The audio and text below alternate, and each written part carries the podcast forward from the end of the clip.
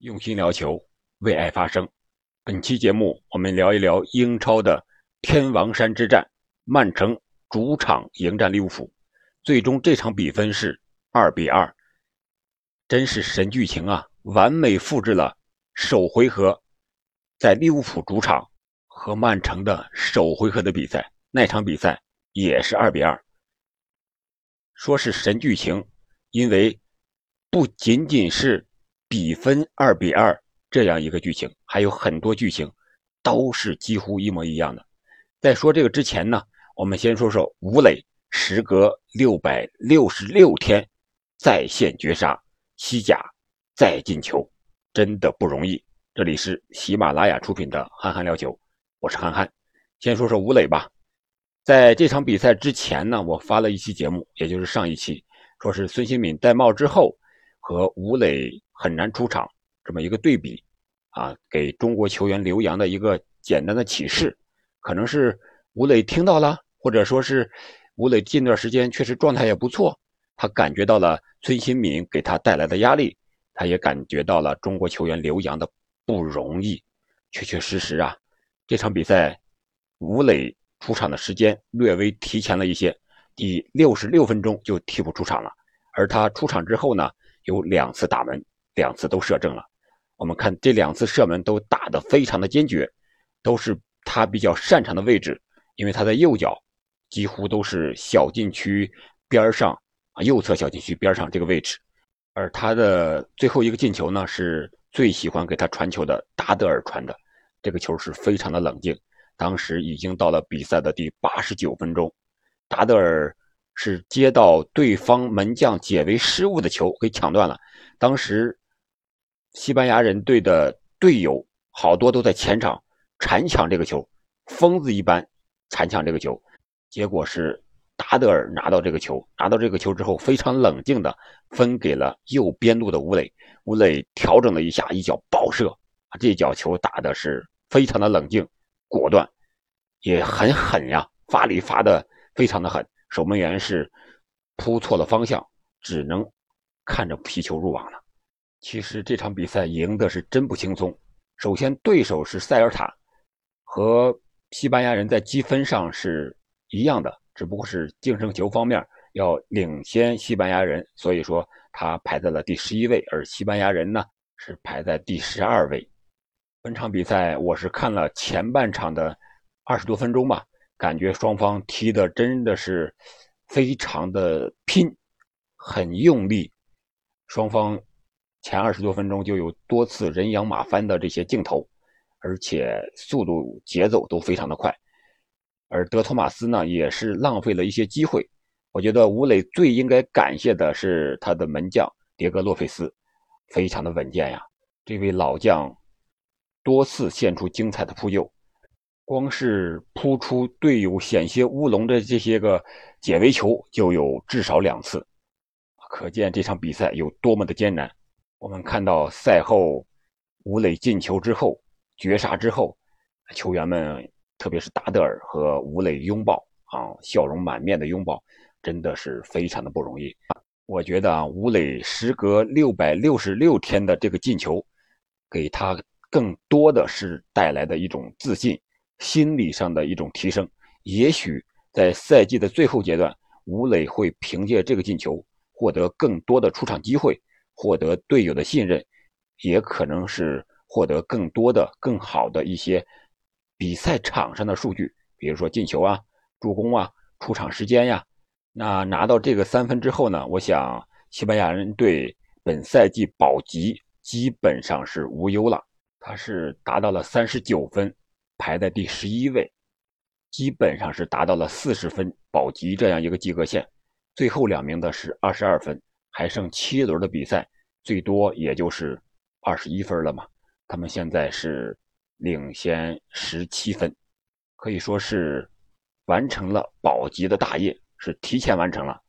这样的话，吴磊相对来说也可能会获得更多的出场的机会。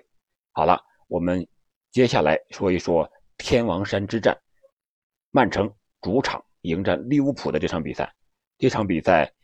之所以引人关注，除了两个队的江湖地位就是实力特别强之外呢，还有就是目前两个队在英超赛场、在欧冠赛场、在足总杯赛场都是直接的竞争对手。而本场比赛踢的呢，也是确实是非常的精彩，可以说开场就是高潮，因为开场就进球了，开场节奏就非常的快，而且整场比赛看下来，几乎都是高水平的对抗、传球、射门，包括犯规都是特别讲究技战术安排的，不是无谓的那种犯规，而且大多数牌和大多数犯规啊，都是在比赛的最后阶段。没有体力或者说体力消耗殆尽的情况下，才不得已采取的犯规，而且这些犯规相对来说都是比较干净的，要么是战术上的犯规，要么是手上拉人的犯规啊，几乎很少有恶意的铲人铲腿的这种犯规，几乎是没有的。我们为什么说它是神剧情呢？除了二比二这个比分之外呢，这四个进球的顺序和首回合也是一模一样的，首回合。就是主队利物浦先进球，然后客队接着就是扳平。那这次也是主队先进球，只不过是主队换成了曼城。开场仅仅四分钟，曼城就闪电破门，完美的开局啊！其实，在这之前，德布劳内有一脚传球给斯特林，只不过是斯特林又上演了快乐足球，他的射门被利物浦的门将阿里松给挡出来了。但是紧接着，德布劳内就抓住了机会，一脚左脚的禁区前的抽射，在马蒂普身上反弹之后，将球打进球网，首开纪录。德布劳内这个进球和他首回合的进球如出一辙，首先都是左脚，第二都是打到马蒂普的身上反弹入网。我们看第一回合德布劳内的进球也是这样。也是在这个位置禁区前沿，也是用他不擅长的左脚，也是打在马蒂普的身上反弹入网。你说这个是不是很有意思？而且除了进球之外，进球顺序之外，双方在首发上也几乎和第一场第一回合的比赛是一样的啊。除了一些因伤病未能首发出场的，我想这些教练员瓜迪奥拉和利物浦也是想。用第一回合的运气来看看第二回合双方还能不能有更好的运气。我们看第一回合的首发和第二回合首发的一些人员的调整。利物浦这面只是阿诺德换下了米尔纳这个右后卫位置，再一个是中场的迪亚哥换下了第一回合的柯蒂斯琼斯，就这两个位置的不同。而曼城也是两个位置的不同，是斯通斯。换下了有伤在身的鲁本·迪亚斯，另外一个就是斯特林换下了第一回合首发的格拉利什。另外，双方的球衣和第一回合都一样，曼城是蓝色，利物浦是红色啊，都是自己喜欢的主队的一个球衣。再一个神剧情就是进球的时间几乎都是半场完成的，第一回合是完全的在下半场五十八分钟之后，咣咣咣。连续的你一个我一个四个进球，而这次呢几乎都是上半场，前三个进球是完完整整的上半场啊。第四分钟德布劳内，第十二分钟诺打扳平，第三十六分钟热苏斯反越位打进空门，第四十六分钟马内进球，第四十六分钟几乎就是开场不到一分钟下半场，马内打进球了，也可以吧，给他算到上半场啊。所以说这个进球啊。几乎都是半场时间完成的，也很有意思。另外一个就是一些细节上，也是神剧情一样的复制。你比如说，就是曼城门将埃德森的这个好险造成的失误，在门线上一个传球啊，传给了后卫，好险就把这个球就自己一不小心就传到球门里了。但是埃德森还是真有大心脏呀。在那一瞬间，还是非常冷静的，将球在门线上传给了自己的后卫。而这个时候，若塔已经飞马赶到了，再晚那么一点点，这个球肯定就会被若塔给铲进球门了。而首回合，埃德森也有这么一个镜头，只不过当时他把这个球是在门线上传给了应该是凯尔沃克。这次呢，他可能是好像是传给了坎塞洛吧，一个是右后卫，一个左后卫。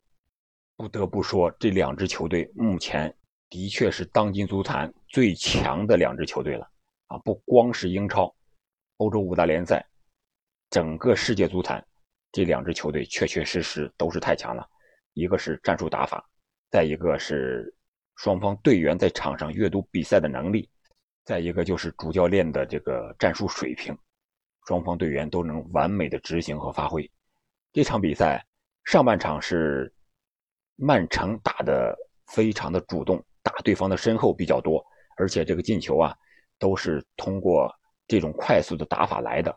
而下半场呢，显然克洛普是复制了瓜迪奥拉的战术一样，打的也是曼城的身后，而且效果非常的不错啊。那个进球就是一个闪击战嘛，就是抢的开局嘛。你上半场曼城抢我利物浦的开局，我下半场就要抢你曼城的开局啊，结果。是萨拉赫助攻马内打的身后，二比二之后呀，双方在进攻上虽然没有收敛，但是在防守上都更注重阵地的防守了。有的时候，你在这个阵型转变过程中，看到利物浦会是一个四四二或者是四幺四幺，呃，这样一个阵型，在边路的马内或者说是萨拉赫两个边路防守的时候，深度都是。比较深的，这在利物浦来说是不常见的。而曼城这边呢，他有的时候是大脚解围是比较多的，或者说是长传的进攻是比较多的，这在曼城这个打法上也是不多见的。可见双方对彼此都是名牌，都是非常的了解，就看怎么求变，就看出牌的顺序了。另外一个，我想就是关键球员的发挥。本场比赛，利物浦的萨拉赫状态不是很好。但是他依然是奉献了一次助攻，马内那个进球就是他助攻的。而曼城这边呢，我觉得是德布劳内发挥最好的，他的传球、他的进球都非常具有威胁，只不过是队友浪费了他的机会。而热苏斯呢，打的也不错，有一个进球，但是他有两个球，我觉得是有些毒了，他直接选择了射门。如果他选择倒三角的回传给德布劳内的话，我想。运气可能会站在曼城这一边，曼城有可能会取得这场比赛的胜利。但是不管怎么样吧，曼城和利物浦为我们所有球迷奉献了一场非常经典、也非常精彩的比赛。反正晚上十一点半我们看这场比赛嘛，看着看着不知不觉的半场时间就到了，以前的困意也没有了。这就是比赛的精彩，比赛的快速给我们带来的时间上的变化。感觉时间都变短了，难道时间真的能变短吗？那就是因为我们看到了我们喜欢看的东西。那这场比赛之后呢？双方的差距还是仅仅有一分，还是曼城占据着稍许的主动。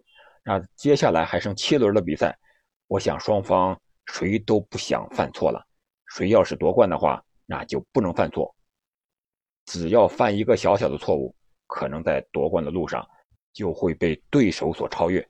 我想，除了联赛、足总杯，他们还有一场半决赛，也是他们的直接对话。而在欧冠赛场上呢，他们如果都能进入决赛的话，那他们将会再次相遇。我想这是大概率的事件。首回合他们都赢球了，利物浦是三比一胜了本菲卡，而曼城呢是一比零战胜了五五零的马竞。好了，本场比赛我们就从这个角度，嗯，聊这么多。我们希望双方为我们能够奉献更多、更好的、更精彩的比赛。你觉得曼城和利物浦以目前的状态，谁会最终夺得英超的冠军呢？乃至谁会获得更多的冠军呢？包括足总杯和欧冠。欢迎在评论区留言，我们下期再见。